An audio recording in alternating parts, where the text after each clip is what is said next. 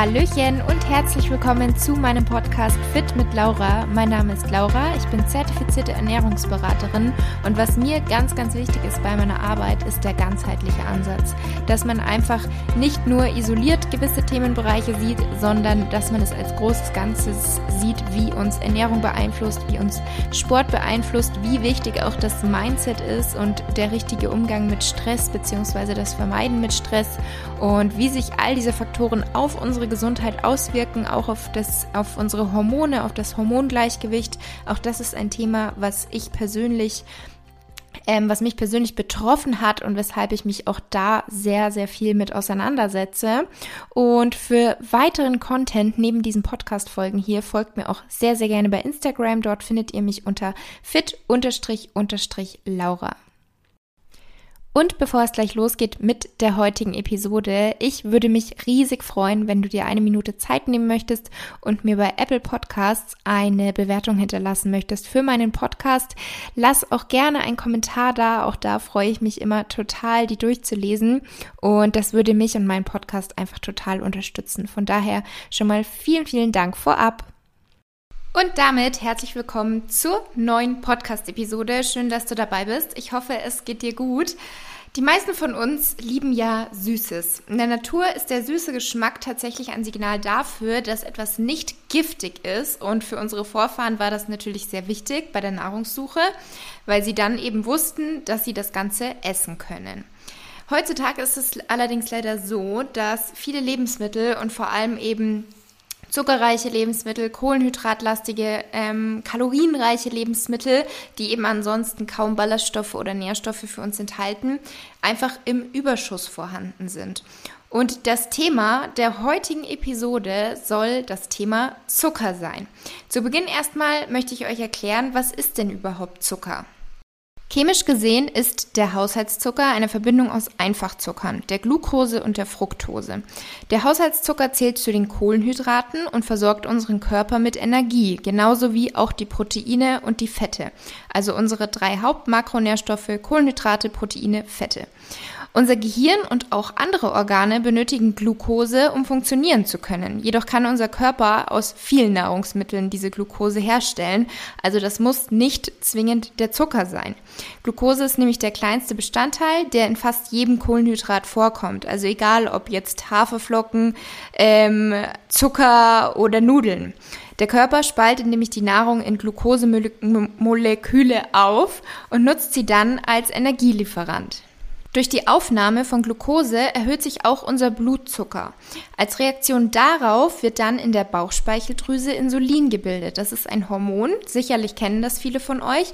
Und Insulin sorgt dafür, dass der Blutzuckerspiegel auch wieder sinkt. Ein konstant zu hoher Blutzuckerspiegel ist nämlich nicht gesund. Und die Glucose geht dann ins Blut und wird von unserem Körper verwertet mit dem Hormon Insulin. Das sorgt nämlich dann dafür, dass, das, dass die Glucose von den Zellen aufgenommen werden kann und dort dient er dann als Energielieferant. Bei den einfachen Kohlenhydraten, sage ich jetzt mal, also reiner Zucker ähm, oder eben einfache Kohlenhydrate wie Weißmehlprodukte, gezuckerte Getränke, Süßigkeiten, da ist es so, dass unser Blutzuckerspiegel relativ schnell steigt, aber auch rasch wieder fällt und das kann zu Heißhunger führen. Zudem ist es eben so, dass diese Lebensmittel ähm, oftmals keine Nährstoffe oder wenige Nährstoffe enthalten, kaum Ballaststoffe, uns auch deswegen kaum sättigen, aber sie enthalten eben eine sehr hohe Energiedichte. Und deswegen neigen wir bei all diesen Süßspeisen oftmals auch dazu, uns zu überessen.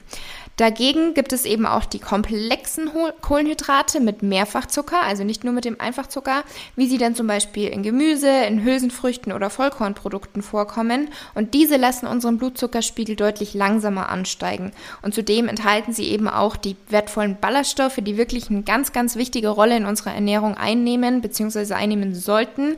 Also achtet wirklich darauf, ausreichend Ballaststoffe zu essen. Und diese halten ebenfalls den Blutzuckerspiegel stabil und machen uns auch weiterhin länger satt. Wenn wir ständig Zucker essen, dann steigen also auch unsere Insulinausschüttung und der Blutzuckerspiegel ständig an. Die Bauchspeicheldrüse, wie vorher schon erklärt, versucht das eben auszugleichen und produziert dann aber irgendwann nicht mehr genug Insulin. Es kann zu einer Insulinresistenz führen. Das bedeutet so viel, dass unsere Zellen unempfindlich gegenüber dem Hormon Insulin werden. Und die Folge davon ist dann, dass der Zucker eben nicht mehr in die Zellen kommt. Es kommt zu einem sogenannten Zuckerstau im Blut und unser Blutzuckerspiegel steigt.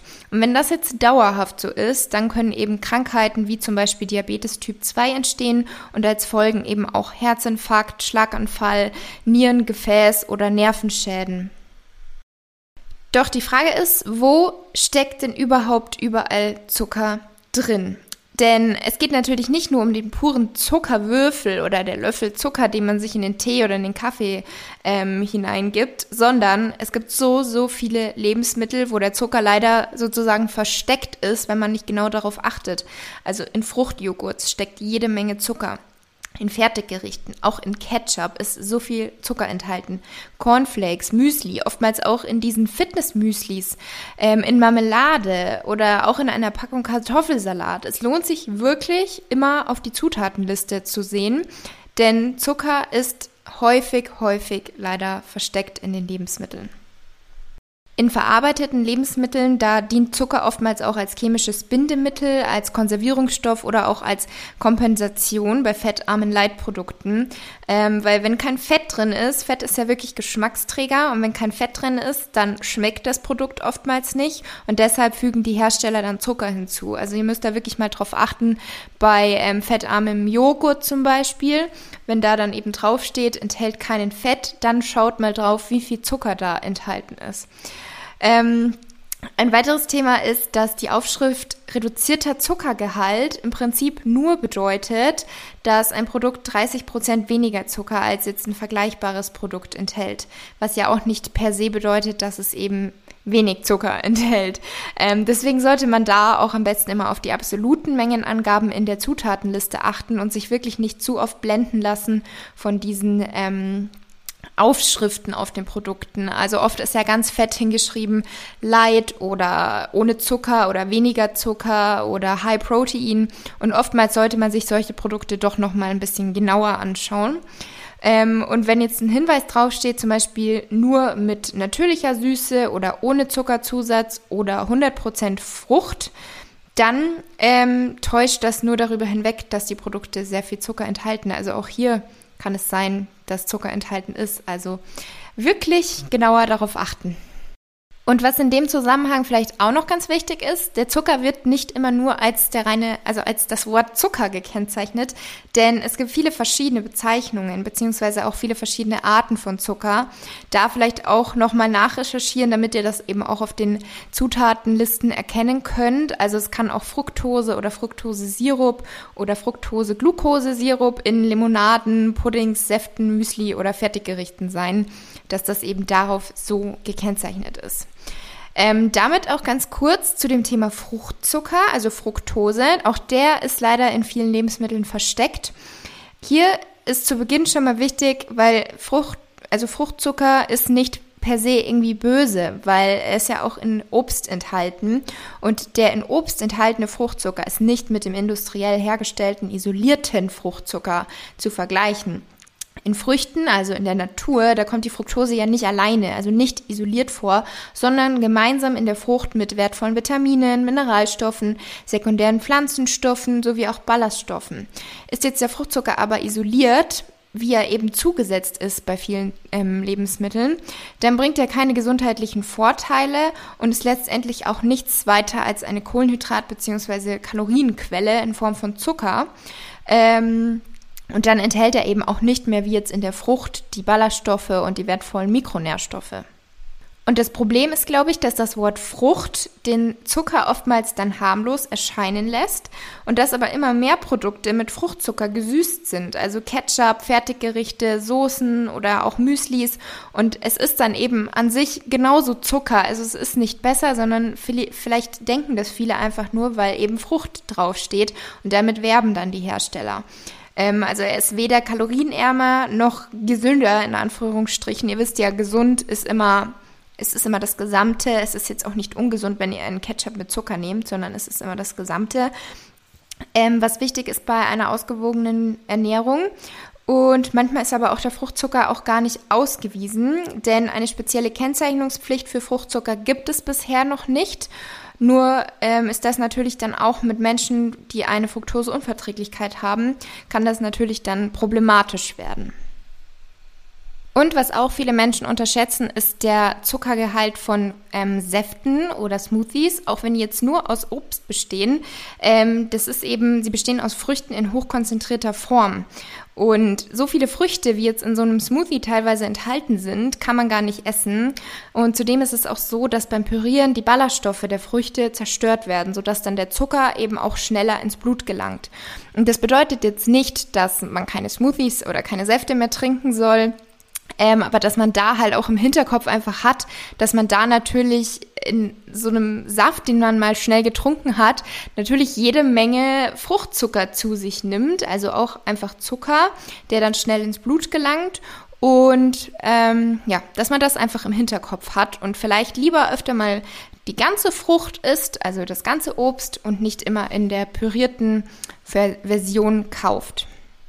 Dann möchte ich jetzt noch ein bisschen darauf eingehen, was sind denn die Alternativen zu Zucker?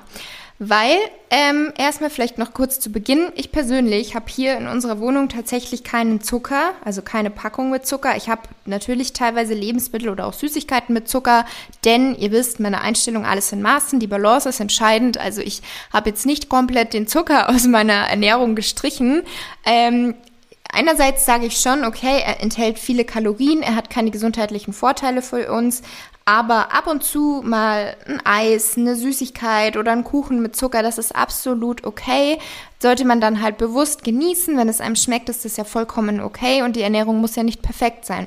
Wenn ich selber aber irgendwas backe oder zubereite, dann nutze ich eigentlich meistens Alternativen. Ähm, da gibt es ja mittlerweile auch sehr, sehr viele verschiedene Alternativen zu Zucker, um einfach Speisen zu süßen. Und darauf möchte ich jetzt, wie gesagt, eben kurz eingehen. Zum einen gibt es eben die Zuckeraustauschstoffe und chemisch gesehen sind die Zuckeraustauschstoffe sogenannte Zuckeralkohole.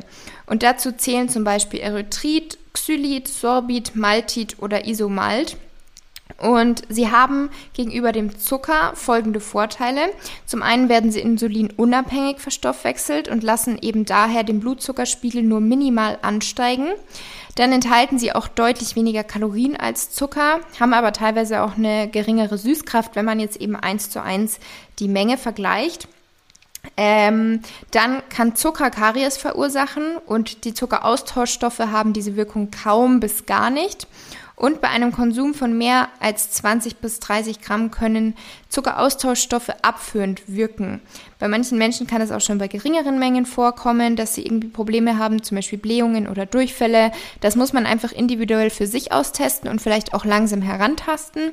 Ähm, aber ich muss persönlich auch sagen, man sollte ja generell darauf achten, alles in Maßen und jetzt nicht dann irgendwie täglich Unmengen von den Zuckeraustauschstoffen zu sich nehmen. Aber wenn man zum Beispiel einen Kuchen backt oder einen Nachtisch macht oder irgendwie auch ein bisschen sein Müsli süßen möchte, weil die, die Süße der Frucht nicht ausreicht, wobei man auch das das sich angewöhnen kann, ähm, dann kann man ja ein bisschen was dazugeben. Man muss es ja nicht gleich ähm, übertreiben.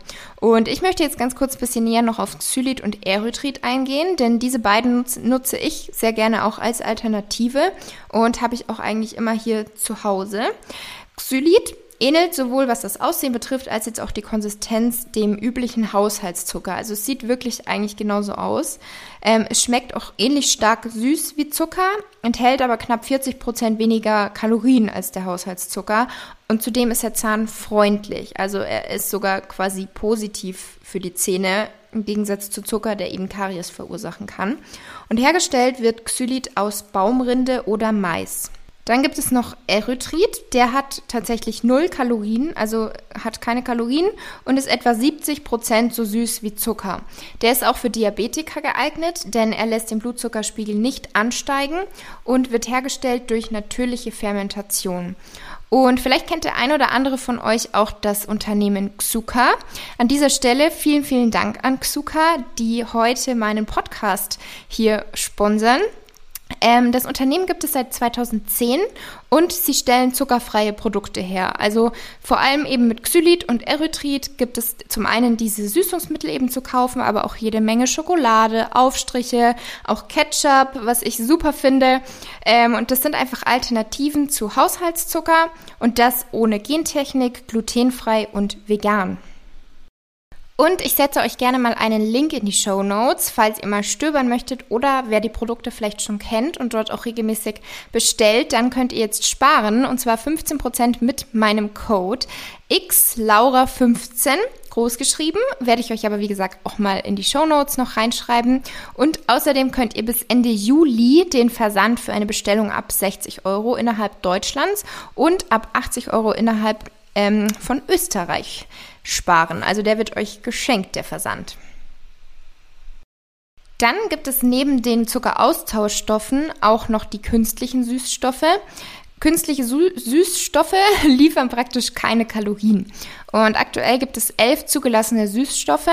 Einmal Acesulfam K, Advantam, Aspartam, Aspartam Acesulfam Salz, Cyclamat, Saccharin, Sucralose, Taumatin, Neoesperidin, DC, Stevia und Neotam. Und es ist so, dass die künstlichen Süßstoffe keine Auswirkungen auf den Blutzucker haben und auch nicht zur Insulinausschüttung führen. Sie werden sozusagen unverändert ausgeschieden und liefern auch tatsächlich keine relevanten Kalorien. Ähm, es ist jedoch sehr umstritten, was jetzt die ähm, Wirkung im Körper anbelangt. Wenn man jetzt die empfohlene Höchstmenge nicht übersteigt, dann gibt es für die zugelassenen Süßstoffe laut dem aktuellen Wissensstand keine Hinweise für Giftigkeit oder Gesundheitsrisiken. Die wissenschaftliche Datenlage ist aber jetzt bisher noch nicht aussagekräftig genug, um wirklich zu sagen, welche Effekte die Zuckerersatzstoffe im menschlichen Körper auslösen können. Insbesondere was jetzt den regelmäßigen, langfristigen und vielleicht auch hohen Konsum ähm, betrifft. Was ich persönlich jetzt abschließend einfach noch gerne sagen möchte zu diesem Thema Zucker und Alternativen. Ich persönlich habe wirklich die Erfahrung gemacht, dass es sich lohnt, grundsätzlich die Gewohnheiten erstmal so ein bisschen zu überdenken. Und zwar meine ich damit dieses, es muss alles süß sein und es muss alles extrem süß sein. Und das ist wirklich eine Gewohnheit. Man kann die Geschmacksknospen quasi wieder umtrainieren und sich das angewöhnen, dass man zum Beispiel auch die Süße von einer Banane als genug empfindet und dann nicht noch jede Menge zusätzliche Süße hineingeben muss. Ich finde es super, dass es so viele Alternativen gibt und ich persönlich nutze davon auch einige und wechsle da vor allem immer wieder ab, wodurch ich eben von alleine dieses alles in Maßen schaffe und es eigentlich mit keinem ähm, alternativen Mittel übertreibe, genauso wie ich es auch nicht mit Zucker übertreibe. Auch da, der ist ab und zu in meiner Ernährung in irgendwelchen Produkten. Aber ja, ich versuche da einfach auf so ein gutes Maß zu achten. Und deswegen ist wirklich mein Tipp, dass man von diesem Süßhunger ein bisschen wegkommt und den Geschmack einfach sensibilisiert.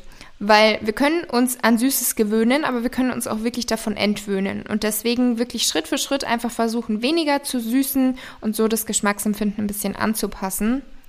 Und was natürlich dann auch eine gute Alternative ist, wie ich schon angesprochen habe, ist einfach, dass man auch mit, auf Nahrungsmittel mit einer natürlichen Süßkraft zurückgreift. Und da gibt es zum Beispiel die folgenden Alternativen. Das kann frisches Obst sein, also eine reife Banane oder auch Apfelmark.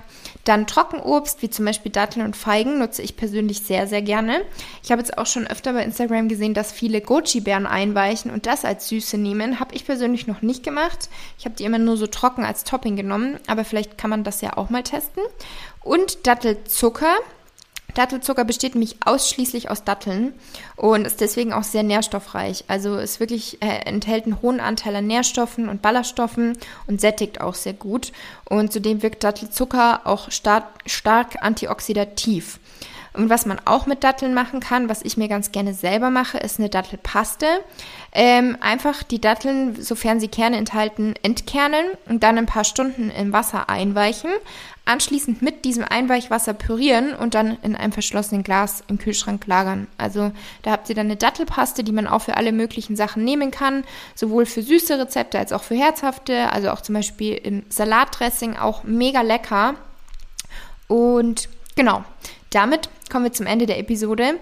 Ähm, wie gesagt, es ist natürlich absolut okay, Lust auf Süßes zu haben. Also ich bin auch ein absoluter Süßliebhaber, ähm, aber die Menge macht eben das Gift und man sollte hier auch nicht schwarz-weiß denken und sich irgendwie sämtliche Süßigkeiten oder halt sämtliches abgepacktes ähm, verbieten und nur noch selbst machen mit Banane oder Datteln, sondern da einfach eine gute Mitte finden und vor allem einfach auch versuchen, das Ganze dann bewusst und in Maßen zu genießen und es ist eben auch immer hilfreich, wenn man Lust auf sowas Süßes hat, wenn man einen gesunden Snack dabei hat und dann nicht irgendwie im Automaten sich einen Riegel kaufen muss, obwohl man eigentlich vielleicht gerade viel mehr Lust hätte auch auf was anderes.